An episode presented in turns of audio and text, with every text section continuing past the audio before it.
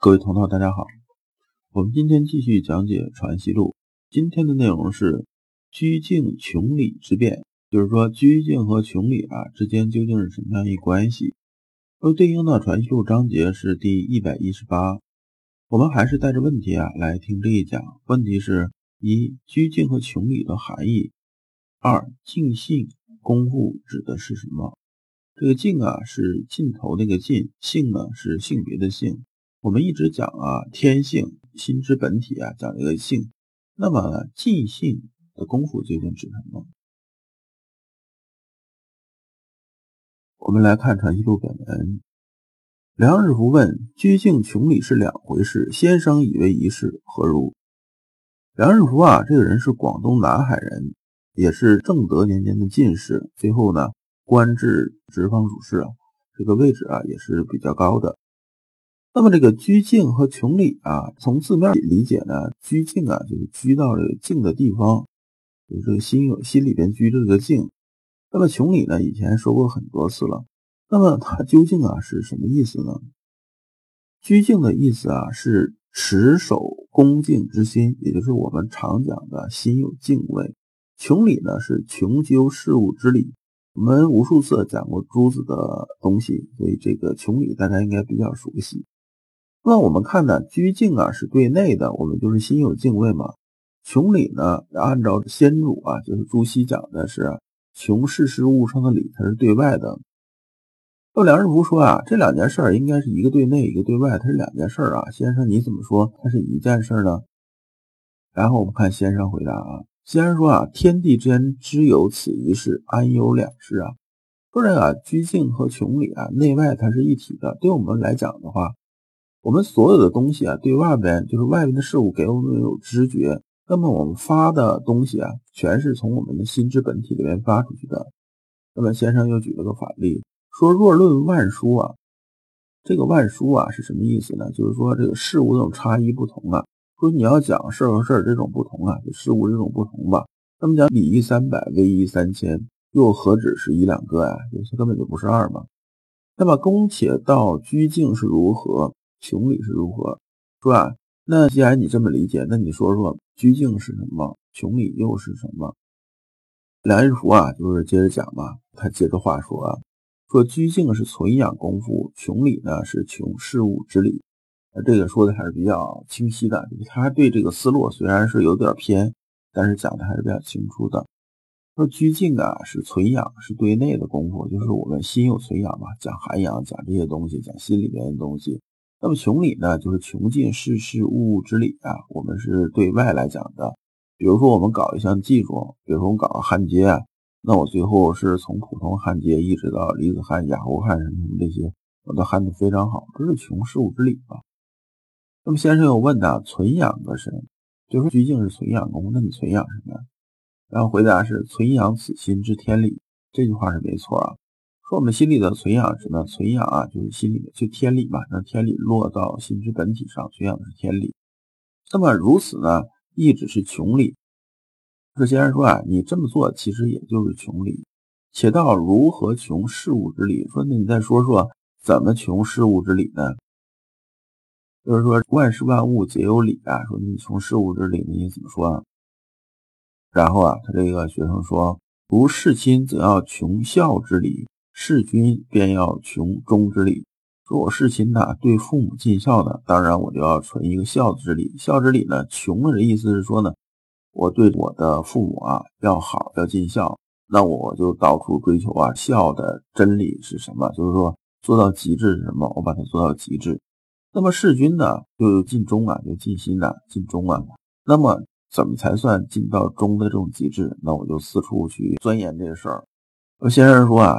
忠于孝之礼，说你讲这不错，是在君和亲身上，就是是在皇帝和你的父母身上。那么呢，你想做这件事情呢，究竟这事儿啊是发自你内心去做，还是怎么样？那么这是一反问的。我们理解先生的意思，就是说你这事儿是发自内心的。那么呢，你如果啊要穷此啊心之理，就是说你也想把这事情做到极致，做到好，那你还不是从心上花心思嘛，对不对？你心得完全放在那儿，才可能把事情做到极致，就是到穷这种地步嘛。且道如何是静？说啊，那你说说，那静啊又是什么？这学生说啊，先生，你问我静是什么意思？我静的理解呢，就是主一，主一就是静。这句话是从哪儿出来呢？有个二程崔岩呐，有个卷上他写的什么写？中间有一句话，就是主一之谓静，说主一啊就是静。那接着先生又问他如何是主一呢？主一你又怎么理解呢？我们看先生跟他回答是什么呢？不断的问，引导他去思考。这个学生又说啊，说那这个主一呢，就是什么呢？就是比如说读书吧，我一心就在读书上；我吃饭呢，一心就在吃饭上；我做什么事儿就一心在什么什么上。完，先生啊，马上要举一个反例，也是我们以前讲过的。他说：“那你既然呢，你要这么讲的话，那你说饮酒就一心在饮酒上，好色就一心在好色上呗？就是我们看着漂亮姑娘，然后我们想怎么样怎么样，然后我一直琢磨心思，就最后把她怎么怎么样。那我喝酒了之后呢，我就啥都不顾了，我就这个我一定要喝到什么什么。”我这个想喝好这种目的，那你这个是天理吗？这肯定不是，这也不是主一了。那么这是什么？这是主物啊，以这个物啊为中心了。这里头物讲的是事儿，就像这个饮酒一样，我们以饮酒这事儿啊为中心了。说你这么做啊，这算什么虚静功夫啊？然后这时候这个学生啊就有点懵了，就是我这个我一直这么理解的。像现在老刘也接触过很多所谓的大师啊，然后就告诉你。哎，你要修身呐，是不是？你要吃饭，你就好好吃饭，你什么都不要想，就要想着吃饭，怎么样？怎么样？其实这都是外求啊。外求为什么对修身呢问题很多呢？就是啊，我们呢对自身评价，我们参照的时候啊，它需要有固定的东西。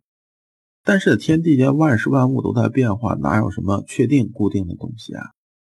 打个比方，比如说啊，我们中学学物理就学一相对速度吧，说你这个东西啊。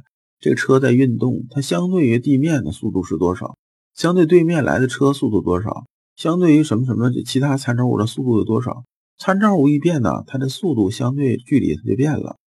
那我们事事物啊都用那个，就是说我们心里边修心的时候都用外物做参照物的时候呢，最后就会发现什么？发现呢，你选择这个参照物啊，它是比如说距离一百米，那个参照物呢，那距离就是一千米，那个呢还可能是负数。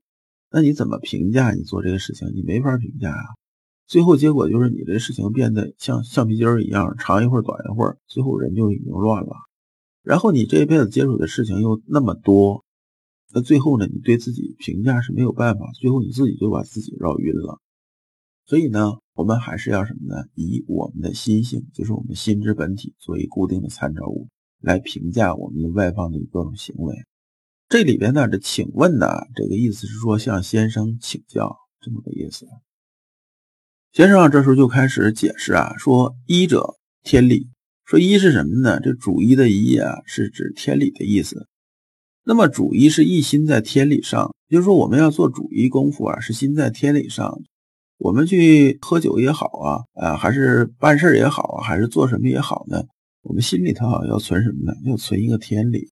这是第一重要的事情，第二重要的事情呢，才是具体的事情。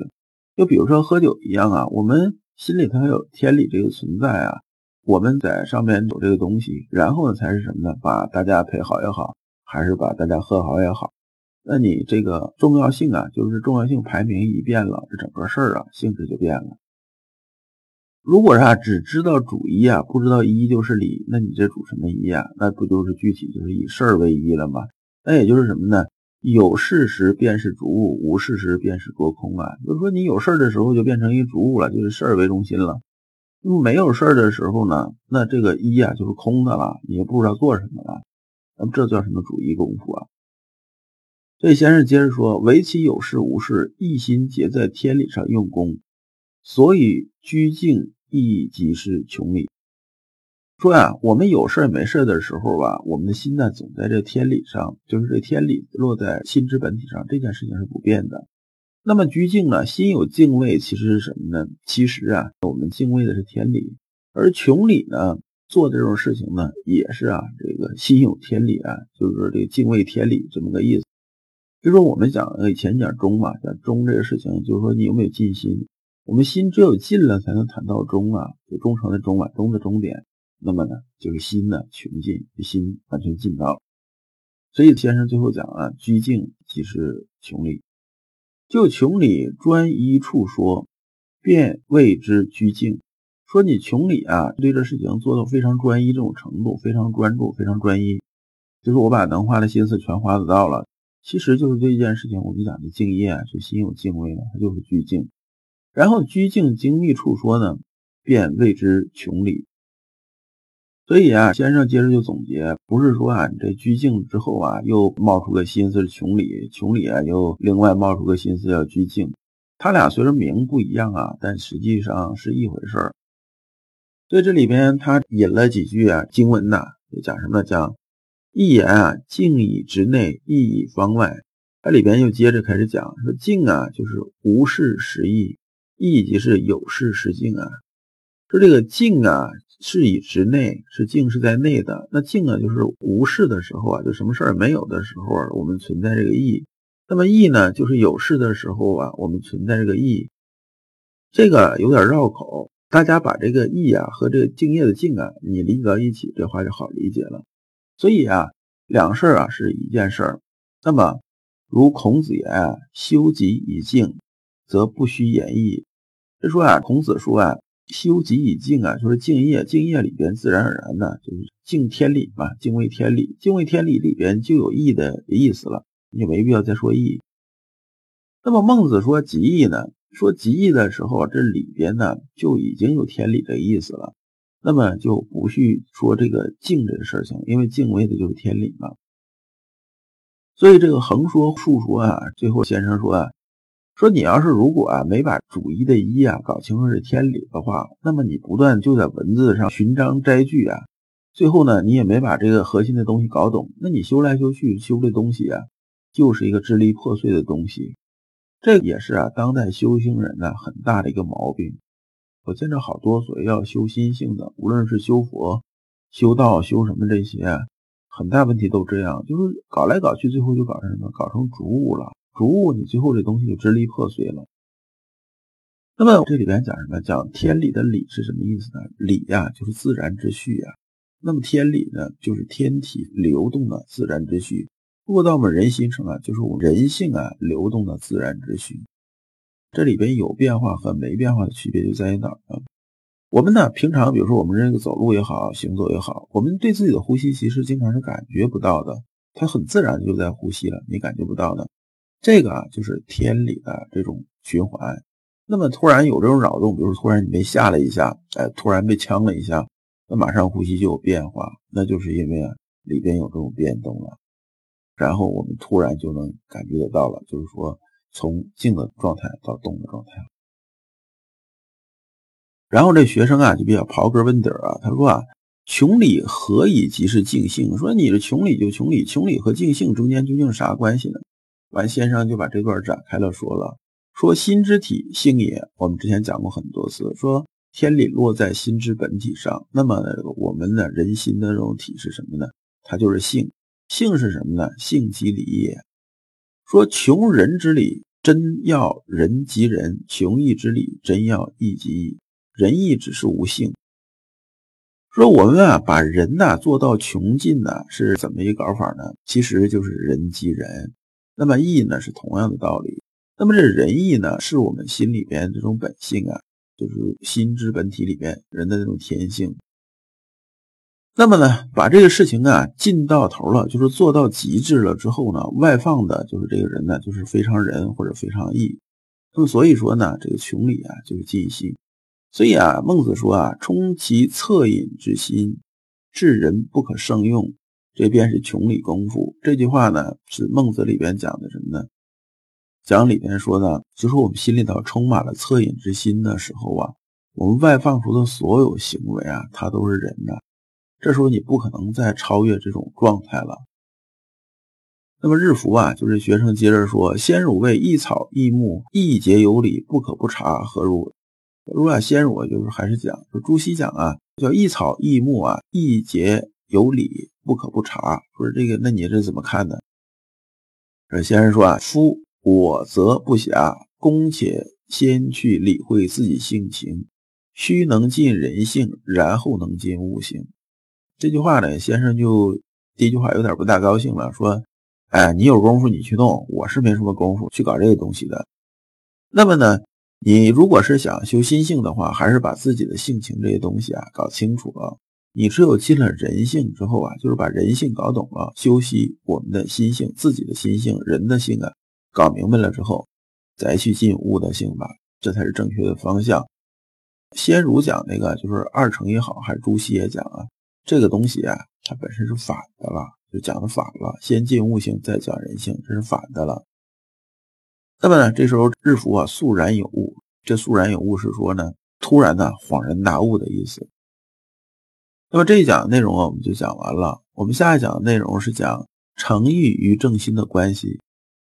老刘所讲的都是老刘啊近二十年啊自己修心的一些心得和体会。老刘一直相信修身之道在于互相印证，同道为鉴，共同进步，是我们修身的必由之路。相信诸位同道也是有了一些收获。如果您想获得更多的心学内容，或者想直接与老刘交流。可以加老刘的微信，老刘的微信号是两个 L 一个 S 两个 X，后边加六六六，就是老刘说心学的拼音呐，首字母加三个六。你能在和老刘在线交流的同时，还有机会进入我们的心学修行微信交流圈子。今天的内容啊，到此结束，感谢诸君。